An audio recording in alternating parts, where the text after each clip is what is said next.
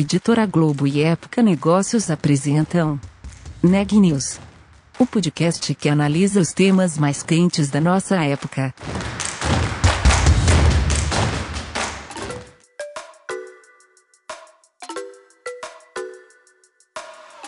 Oi, pessoal, eu sou Renan Júlio e está começando mais um Neg News, nosso podcast com uma cobertura especial da pandemia do novo coronavírus. Hoje eu estou acompanhado de Daniela Frabasile para falar sobre como Acreditas, uma startup brasileira de crédito, passou por esse período. Dani, conta mais pra gente.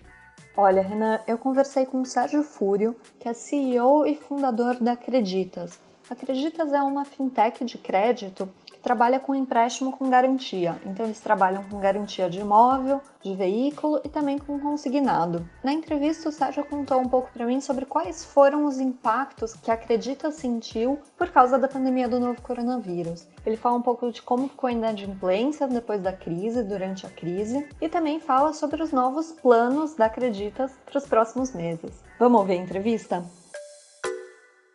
Sérgio, eu queria começar falando com você sobre o mercado de fintechs, que você está muito dentro desse universo. E agora essa é a primeira grande crise que, que as fintechs estão passando, né? Quais que foram os, os efeitos dessa crise causada pela pandemia do novo coronavírus sobre todo esse mercado das startups do sistema financeiro? Legal, obrigado Daniela. É, um, Bom, primeiro é, eu acho que você fala a primeira grande crise, eu, não sei qual é a definição de crise, tá? Mas é, é nesse sentido, não? Mas é, eu acho que as startups no Brasil apanharam bastante não? nos últimos é, sete, oito anos, não? Se pensa, a gente teve várias é, várias recessões, não? Pequenas recessões, é, a gente não parou, não? Com desemprego relativamente alto, provavelmente tínhamos aí um período de calma os últimos dois anos, não? Mas é, eu penso aí desde que a gente começou a acreditar em 2012, eh, o 2012, 13 foram bons, mas já 14, 15, 16 foram anos eh, foram anos difíceis, uhum. eh, onde tinha pouco investidor internacional e, e também onde eh, tinha desemprego subindo, Selic no 14% e por aí que vai, não? Eh, então acho que já eh, as, as, as fintechs no geral estão acostumadas não, a ter um ambiente relativamente ruim aqui no Brasil. Não? Uhum. dito isso, a situação que a gente tem com a pandemia estressa eh, os modelos de negócio, não? E acho que aí tem eh, duas coisas, não? que são três coisas, vai, eh, três coisas que são que são relevantes, não?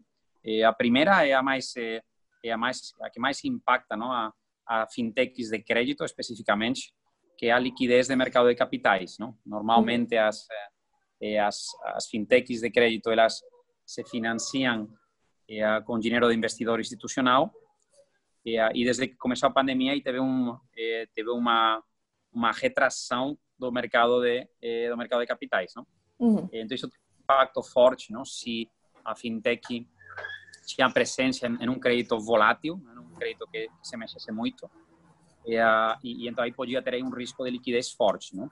Uhum. O segundo eh, risco foi o, o, a segunda coisa que atrapalhou logicamente foi o, era o risco de crédito uhum. e, também também de novo nas eh, nas fintechs de crédito não onde eh, se aí a, a, a, carteira estava muito exposta a desemprego ou a pequeno empresário etc aí ela tinha um impacto muito rápido nas provisões não? e na qualidade uhum. da carteira e a fintech de crédito a carteira não funciona bem ela não ganha dinheiro Uhum. E, a, e o terceiro ponto de estresse eh, era a, o equity, não? É o investidor de capital, já, não? Os, os, fundos de venture capital, não?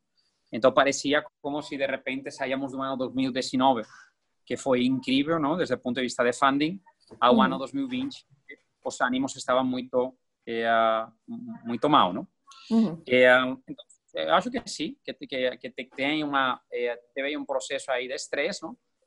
Mas, ao mesmo tempo, as, eh, a, a, muitas dessas fintechs não estavam numa posição bastante forte, não? com super bem capitalizadas, com times muito bem preparados e, e com alguns, algumas com ativos também muito, eh, muito resilientes. Não? Então, pensando aí na Acreditas, eh, desde o ponto de vista de capital, a gente eh, estava com o caixa cheio, não? então, não, não, de fato, aproveitamos oportunidades não? na pandemia uhum. mais do que outra coisa.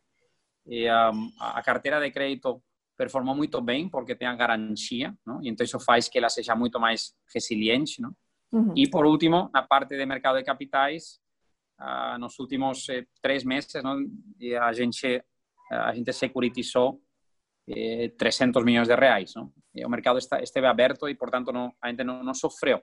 Eh, uhum. Passamos estresse, não? passamos medo, entre aspas, não? de o que aconteceria, mas, eh, de, de fato, olhando para trás, a gente vê que saiu de uma, uma posição bastante forte e, e, e consolidada. Não? Uhum. Perfeito. Você falou essa questão dos investidores mais retraídos. É, você acha que isso é, de fato se concretizou? Os investidores realmente ficaram mais retraídos? E se vocês estão imaginando que isso deve se manter é, até o fim do ano, ou se, se rapidamente a gente já vai ver um, um aumento, né? Um, uma volta aos níveis de investimento que a gente via no ano passado? Porque nos últimos anos cresceu muito os investimentos em fintechs e em startups em geral no Brasil, né? A gente vinha de um crescimento muito acelerado. Sim, é, sim não, eu acho que em, em momentos aí de, de, de, de, crise parece que o mundo está está caindo, mas a crise sempre acaba, não? Essas turbulências sempre acabam, sem exceção. E, e o que acontece com o investidor de, de, de, startup é que ele ele não está buscando um retorno rápido, não? Uhum. E, um, a startups são são empresas que demoram eh, 10 anos, 15 anos en se consolidar, ¿no? Y, y en retornar o capital aos investidores, ¿no? Entón, por tanto, un investidor eh, um, non debería estar olhando a variación eh, do mercado en un prazo de 6 meses, 12 meses, 18. Se preocupa moito máis de unha década, ¿no?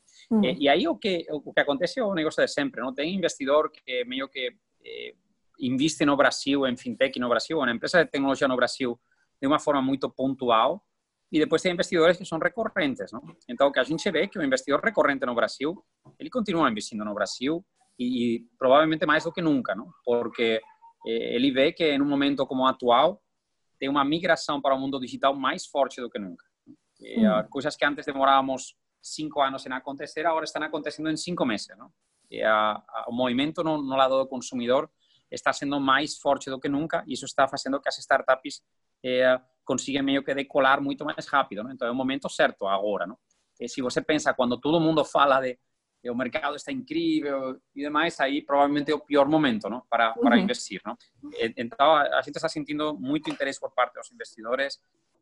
Eu acho que 2020 vai ter de novo muitas rodadas de fintechs no Brasil, uhum. de fintechs grandes, de fintechs médias, novas fintechs que estão aparecendo. Então, eu acho, sinceramente, que 2020 daqui a seis meses vamos olhar para trás e vamos ver um segundo semestre cheio de, eh, cheio de atividade não? Em, em, em investimento.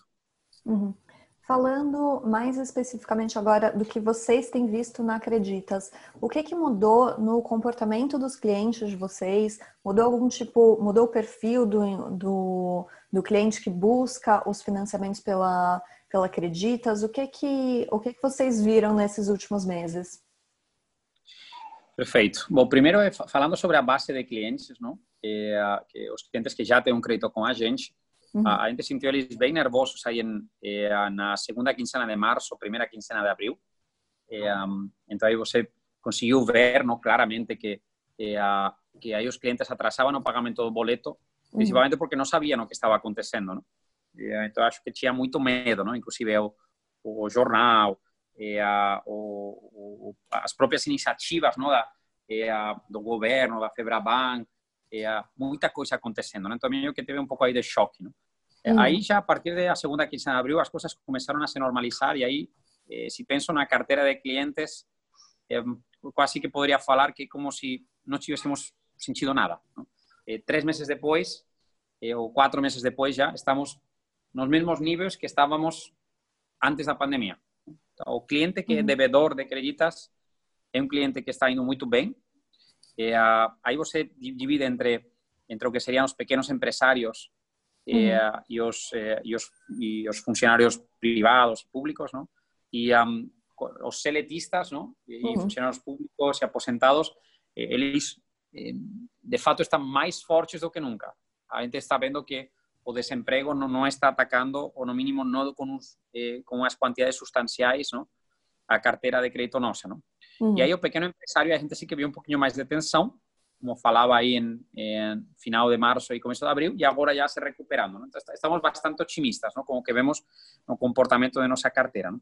Agora, já pensando sobre a, a demanda de crédito, eh, um, o, o, que a gente está, o que a gente viu é, é um, um, pouco mais de tempo na, em tomar a decisão, especialmente uhum. pensando que as operações são de ticket alto, são 50, 60 mil reais na média, não? Então, uhum. a pessoa meio que toma uma decisão aí bem e pensa, será que é o momento de fazer a reforma, não? E aí, de repente, eles começaram a, a descobrir que sim, que o melhor momento para fazer a reforma é agora, já que você está passando mais tempo em casa do que nunca, não? Uhum. É, mas tive, teve aí dúvida, não? E com isso, atraso, eh, um pouco de atraso em, em, em, na tomada de decisão, não? O perfil, eh, estamos vendo mais eh, profissional autônomo, pequeno empresário, por motivos óbvios, eles são quem mais têm sofrido. Não? eh, porque ten sido unha reducción de receitas e non necesariamente eles conseguiron reducir os custos? Entón, tinha un desajuste de fluxos de caixa, um, mas, eh, no geral, como falei? Gran, sem grandes eh, diferencias eh, e o que estamos sentindo é que a demanda de crédito está forte? Eh, provavelmente non está tan forte como estaba antes da pandemia eh, no caso do CLT, mas eh, ao, todo, não? eu diria que estamos mais fortes em demanda de crédito do que estávamos pré-pandemia. Uhum. Entendi. É, é, surpreendente você falar que, que a inadimplência não, não aumentou tanto nesse período, né? É, no começo, vocês imaginavam uma situação pior agora nesse durante esse período? Bom, a gente tinha modelado, eh, um, bom, somos empresários, não? então ao final você uhum. tem que cuidar do, do seu negócio e ver claro. eh, que, que cenários podem acontecer, não? A gente tinha feito quatro eh, potenciais cenários, não? uma de eh, recuperação rápida até uma que era o inferno permanente. Eh, um, e, uh, e, a gente está, vendo que estamos no melhor dos cenários. Eh, realmente um impacto muito leve na inadimplência. Eu acho que, bom, eu pessoalmente sou otimista por natureza, sempre acho que as coisas vão estar vão dar certo e tudo vai estar tranquilo, que o Brasil tem muita coisa para fazer de legal. Uhum. Mas, logicamente, não, você tem que considerar essas alternativas. Não? Mas, eh, como falei, eh, comparado com essas hipóteses que a gente estava fazendo, eh, melhor do que no melhor dos cenários que a gente estava traçando. Não? Então, normalidade total. Entendi. E como que vocês é, fizeram para adaptar os modelos para entender esse novo risco de crédito agora nesse momento? Você falou que teve um aumento na demanda de pequenos empresários, de autônomos. Como está sendo a avaliação de vocês sobre o risco de oferecer empréstimos para essas, essas pessoas? Perfeito. Bom, uma das primeiras coisas que mudaram foi o próprio processo não? nosso de originação. A, uhum. a gente ainda permitia aos clientes fazer uma visitoria física não? do veículo ou dos imóveis. Não? E agora já virou 100% digital. Não? Então, uhum. Se você tem um apartamento ou se você tem um carro, eh, 100% das avaliações são feitas no seu aplicativo. Eh, você mesmo faz, toma umas, umas fotos guiadas aí pelo, pela própria experiência do aplicativo e, e com isso aí a gente passa nossos eh, controles internos, automáticos, aí tem ciências de dados para interpretar isso e, e fazer uma avaliação desse ativo, mas uhum. agora já é 100% digitalizado, não comparado onde estávamos antes, que, que tinha é um processo ainda manual. Não? As próprias assinaturas dos contratos, não? que antes ainda permitíamos fazer assinatura eh, física, agora já assumiu é 100% digital. Então, tem um incremento da adopção de isso. Uhum. Sobre os critérios de crédito não? Eh, ou de risco, não? A, a gente, lógico, não? mudamos não? alguns dos parâmetros, não? porque, ao final, os modelos eh, tomam em consideração o entorno macroeconômico. Não? Eh, então, a probabilidade, por exemplo, não? se eh, a, sì, sì, un funzionario eh, privato, non un seletista. No? Eh. Antes a chance dele eh, perder o emprego en humano era de un eh, 14%, pues probablemente agora virou un 18%. ¿no?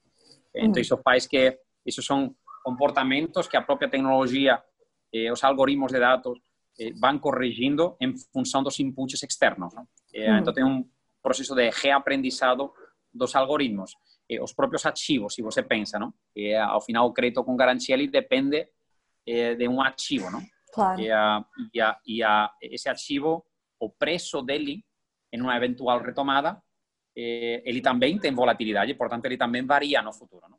Uhum. Então você tem que corrigir isso, não? Então os modelos se adequam e se ajustam, não?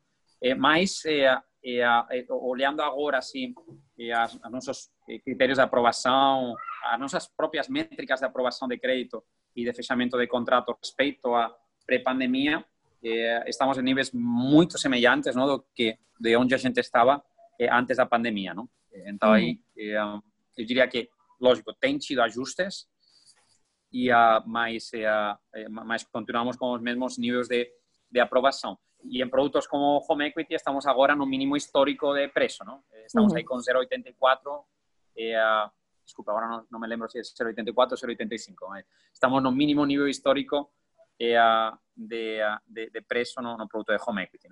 Uhum. De taxa de juros? Isso? De taxa de juros, sim. Uhum. Eu ia perguntar exatamente isso. É, outra coisa que mudou muito no Brasil nos últimos meses foi a, a taxa de juros. É, como que vocês ajustaram as taxas para a nova Selic aí a níveis Sim. minimamente histó é, histórico, é, em patamares muito baixos historicamente no Brasil e como que isso afeta também os negócios de vocês de rentabilidade da carteira? Perfeito. Bom, o primeiro é, é a, o primeiro é a diferença entre a Selic e o custo de funding não? das instituições e de nós mesmos. Não? Sim. E a gente faz crédito a longo prazo, não fazemos crédito a curto prazo. Não? Então, a Selic não é uma boa referência para a gente. O que você tem que olhar é a curva de juros de longo prazo, não a de curto. Não? Uhum. Então, o que aconteceu no Brasil? Não? A curva de juros de curto prazo, que é a Selic, ela caiu aí nos últimos seis meses de 4 para 2, é, a 2,25. É. Então, isso dá a sensação de que automaticamente o preço do produto é, muda, não? E que o custo de funding não? é uhum. menor. Mas a realidade é que acontece, como o crédito é um crédito a cinco anos, aí você tem que olhar a curva de juros de cinco anos, não? Uhum. E a curva de juros de cinco anos, na verdade, é que não mexeu muito. Não? Se mantém aí em patamares semelhantes a, a pré-Covid, não? Então, por volta aí de eh, a taxa de juros a cinco anos, por volta de um, de um 5% eh, eh, anual, não? então, isso se manteve. Então, aí você tem que que ir com cuidado com o tipo de produto. Se você está fazendo, por exemplo, um cartão de crédito, um empréstimo pessoal eh, de curto prazo, etc., aí você vê automaticamente não, uma redução do custo de funding, que, portanto, você cria um aumento da margem, uhum. e aí você, por, em, em, consequência, pode fazer uma redução da taxa de juros para o cliente, mas quando você tem um crédito a longo prazo, o custo de funding ele não cai, porque ele está atrelado a juro de longo prazo, e, um, e, a, e, então aí a gente, por exemplo, fez uma redução de taxa de juros por eficiência, não por redução de custo de funding. De fato, o custo de funding de faz quatro meses até hoje, ele aumentou, uhum. eh, porque o mercado de capitais fica um pouquinho mais complexo. Não? Aumentou aí por volta de 1%, mas ainda uhum. assim, nossa taxa de juros, ela caiu aproximadamente 1%. Então, os 2% de redução implícita eh, entre a taxa de juros do cliente e a taxa de juros do nosso funding estão muito atrelados a investimento em tecnologia, melhorias operacionais. Não? Então, nossa capacidade de ser mais barato na operacionalização do crédito. Não? Uhum. Entendi. E recentemente, Sérgio, vocês anunciaram também é, um novo serviço da antecipação dos salários, né? Queria saber se Sim. isso já estava é, previsto pros, nos últimos meses, é, como que foi colocar é, no ar um novo serviço no meio da pandemia. Imagino que vocês aí, todo mundo em home office, ou pelo menos a maioria da, da equipe.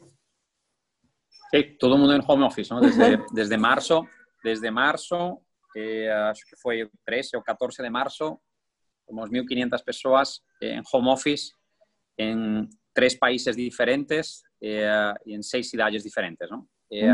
Mas está rolando bem, não? Eh, as, as, dinâmicas internas e, provavelmente isto vai trazer muitas mudanças. Não? Falando sobre eh, sobre o produto, não? Eh, a, a, gente tinha uma visão que que a gente vem defendendo faz um eh, faz um tempo, não? De que é a criação de ecossistemas em volta dos clientes, não? Então, uhum. se você pensa em um cliente nosso de consignado, é um funcionário de uma um colaborador de uma empresa parceira, e aí a gente entrou primeiro com um produto, não? Que era o consignado privado crédito muito mais barato, é, digital, ele consegue fechar no WhatsApp, é uma experiência incrível, não? e dinheiro na conta na sequência, não? muito rápido. Não? Uhum. É, mas aí a gente falava, o que mais coisas posso fazer com esse mesmo colaborador, não? aproveitando que já criou uma relação. E a gente criou uma estratégia, não? um leque de produtos em volta. Não? É, então, o segundo produto que a gente lançou é, foi bastante disruptivo, não? que foi a loja digital, é a que Creditas Store, não? Uhum. onde o colaborador da empresa ele entra dentro dessa plataforma de e-commerce e ele seleciona um iPhone, tem uma loja oficial de Apple, não? ele seleciona o iPhone, a cor, a, a, a, a armazenamento, e, e, então ele vai para o checkout uhum. e ele fala, eu quero pagar em 24 vezes com o meu salário. Então ele não uhum. tem que colocar um cartão de crédito, ele simplesmente faz uma assinatura digital e automaticamente isso vai descontar do salário dele, não? que é uma, uma ferramenta muito potente. Não? É, e isso a gente de, de, de, ter só um produto, aí no mês de dezembro, que foi quando a gente lançou, agora temos é, é, múltiplos produtos, não? programas de educação, em parcerias com gente com a FGV e companhia, uhum. a Proton. a gente tem a linha branca, temos eletrodomésticos, a gente permite ao, ao cliente comprar uma televisão. então, um e-commerce completo usando seu salário como meio de pagamento. Então, uma experiência bem disruptiva. Não? Esse foi o segundo produto que criamos dentro do ecossistema de eh, colaboradores das empresas. Isso foi lançado quando? Desculpa te interromper, Sérgio. Isso foi lançado em dezembro, uhum. eh, em dezembro do ano passado, mas o ramp-up dele, a criação, a expansão dessa loja para, para ser uma, uma loja com múltiplas verticais, não? com múltiplas linhas de, de produto, eh, foi feito desde março para aqui, então, dentro uhum. do próprio processo da pandemia. Não? Negociações com os fornecedores, eh, tudo foi feito ah, no, momento de pandemia. E aí o terceiro produto que a gente tinha desenhado era precisamente o antecipo salarial, eh, porque achamos que às vezes o cliente ele não precisa de um empréstimo, ele só tem uma necessidade muito pontual. Uhum. E essa necessidade pontual, normalmente o clássico brasileiro é o cheque especial. Uhum. Então a gente falou, olha, e se, em vez, e se reinventamos esse cheque especial? Não? E em vez de ter um cheque especial, eu permito que o cliente antecipe o salário próximo, até 40% do salário do próximo mês. E, e, com isso, arrume esse problema temporário que tem. Uhum. E que legal seria se fizéssemos isso de graça, não? E, então aí a gente lançou esse produto, não? Que e, a gente está super empolgado. E, vai ser de novo bem disruptivo, não? Porque permite duas vezes por ano o colaborador fazer um antecipo de até 40% do seu salário de graça, não? Zero uhum. juros, zero comissões, eh, dinheiro na conta e depois abatido do, do seguinte salário. Não? E aí, se esse funcionário, se ele quer eh, usar essa, essa facilidade de novo, aí tem uma pequena taxa eh, que ele tem que pagar. O uhum. objetivo nosso, que, eh, se, se ele quiser tomar mais de duas vezes, não? Uhum. o objetivo que a gente tem é, é, arrumar os problemas que são temporários. Não? Se ele já tem um problema mais permanente, aí já uhum. ele pode contratar um crédito consignado com a gente uma taxa que começa em 1,19% ao mês, não? uma taxa muito barata, não? mas eh, achamos um produto muito bom para criar esse vínculo eh, inicial com o cliente. Uhum. Essa antecipação você falou que é de graça para o funcionário em um limite até de duas vezes por ano. Quem está financiando isso? É a Acreditas ou é a empresa parceira de vocês? Perfeito, boa pergunta. É, é, é Acreditas, não? Somos nós mesmos. E, a, e a, aí a, a gente sempre abre as empresas elas participarem de benefícios adicionais, não? Tem empresas uhum. que falam, olha, eu gostaria que os meus colaboradores possam usar esse benefício eh, 12 vezes, uma vez ao mês. Uhum. Tá? Então, aí a gente o que faz é permite que a empresa subsidie eh, o nosso custo uhum. de financiamento desse, eh, de, dessas operações e aí a empresa pode meio que se posicionar dessa forma. Não? Às vezes a empresa lhe fala, olha, no momento da pandemia, eu gostaria que os meus funcionários eh, pudessem eh, comprar eh, um, um, tablet, não? um uhum. iPad, um, com, e eu vou a, a, a subsidiar, não? Uhum. Então, vou subsidiar com 400 reais, não? Por colaborador, não? Então, a gente o que faz é, é fechamos essa parceria com a empresa e aí dentro da loja, quando a gente vê que esse, esse colaborador é de aquela empresa, ele automaticamente tem abatido 400 reais é, do custo do aparelho. Não?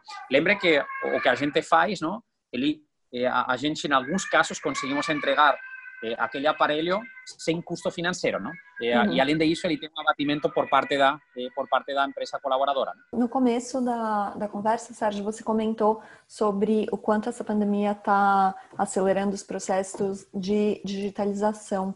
O que, que você acha que fica aí no longo prazo de, de aceleração desses processos para as fintechs no Brasil como um todo? Acho que o longo prazo muda muito pouco, tá? Não, não muda uhum. nada. É, de, de, fato, o que, o que acontece é uma aceleração. É, era óbvio que o que estamos vivendo agora ia acontecer, não? que as pessoas é, iriam menos às, às lojas físicas, que, que, as pessoas conseguiriam ter muito mais conveniência solicitando um aparelho em um e-commerce, que as pessoas iriam usar muito mais os aplicativos de, de serviços financeiros do que ir e passar 40 minutos fazendo fila em uma instituição financeira, não? Eh, todo o ponto é que eh, a única mudança que realmente a gente enxerga é um processo de aceleração dessa mudança, não? Eh, achávamos que, eh, puxa, eu, eu, lembro quando cheguei ao Brasil em 2012, uhum. eh, eu batia na tecla de que eh, iria, iríamos assistir a uma migração muito rápida, não? De, de, para uso de aparelhos celulares e eh, aplicativos dos bancos e eh, uma redução do número de agências e uma redução da taxa de juros em consequência, não? Porque se você pensa, o motivo pelo qual os juros estão altos, principal é que temos uma rede de distribuição muito ineficiente não? No Brasil. Então, demorou muito tempo. Não? E, de fato, ainda tem muita coisa por acontecer. Então, acreditamos que agora vai ser o momento onde essa tendência, que provavelmente demoraríamos ainda 7, 8 anos não? em reduzir a, a rede de agências, eh, provavelmente se vai acelerar e vamos a conseguir ter essa redução em um prazo de dois, três anos. Não? Então, uma migração digital muito mais antecipada do normal. E, e aí o ponto é, é, sinceramente, tem duas formas de olhar para isto. Não? Uma é muito bom para as fintechs, porque elas estão prontas para esse tipo de, de situação. Outra é que os bancos vão ficar prontos muito antes. Não? Antes, os bancos tinham a capacidade de eh, atrasar essa, essa adequação agora é um imperativo, não? Então acho que vai ser quem vai ganhar vai ser o cliente, como sempre, é, de uma é, de um aumento da concorrência e um aumento da da qualidade de serviço. Não? Notícias do dia. As vendas no varejo brasileiro avançaram 8% em junho na comparação com o mês anterior e subiram 0,5% sobre um ano antes, informou o IBGE nesta quarta-feira. E o diretor de emergências da Organização Mundial da Saúde afirmou hoje que não é possível culpar os jovens ou qualquer outro grupo por aumento no número de novos casos de Covid-19. O diretor solicitou que a juventude, no entanto, se engaje no combate à pandemia e reflita sobre cada saída de casa quanto à duração, frequência e intensidade. Se não pode evitar situações de contato próximo, pense no que podem fazer para minimizar o risco, disse o líder técnico da OMS o governo do Paraná assinou um acordo de cooperação técnica com a Rússia para a testagem e eventual produção de uma vacina contra a Covid-19. Segundo o governo, se trata de um acordo de cooperação e transferência de tecnologia. Não existe, por enquanto, expectativa ou prazos estabelecidos para o início dos testes.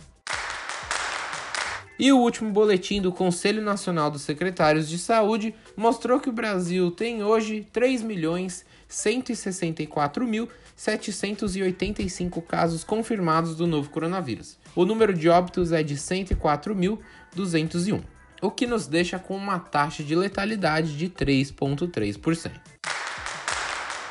Por hoje é só, pessoal, e até mais.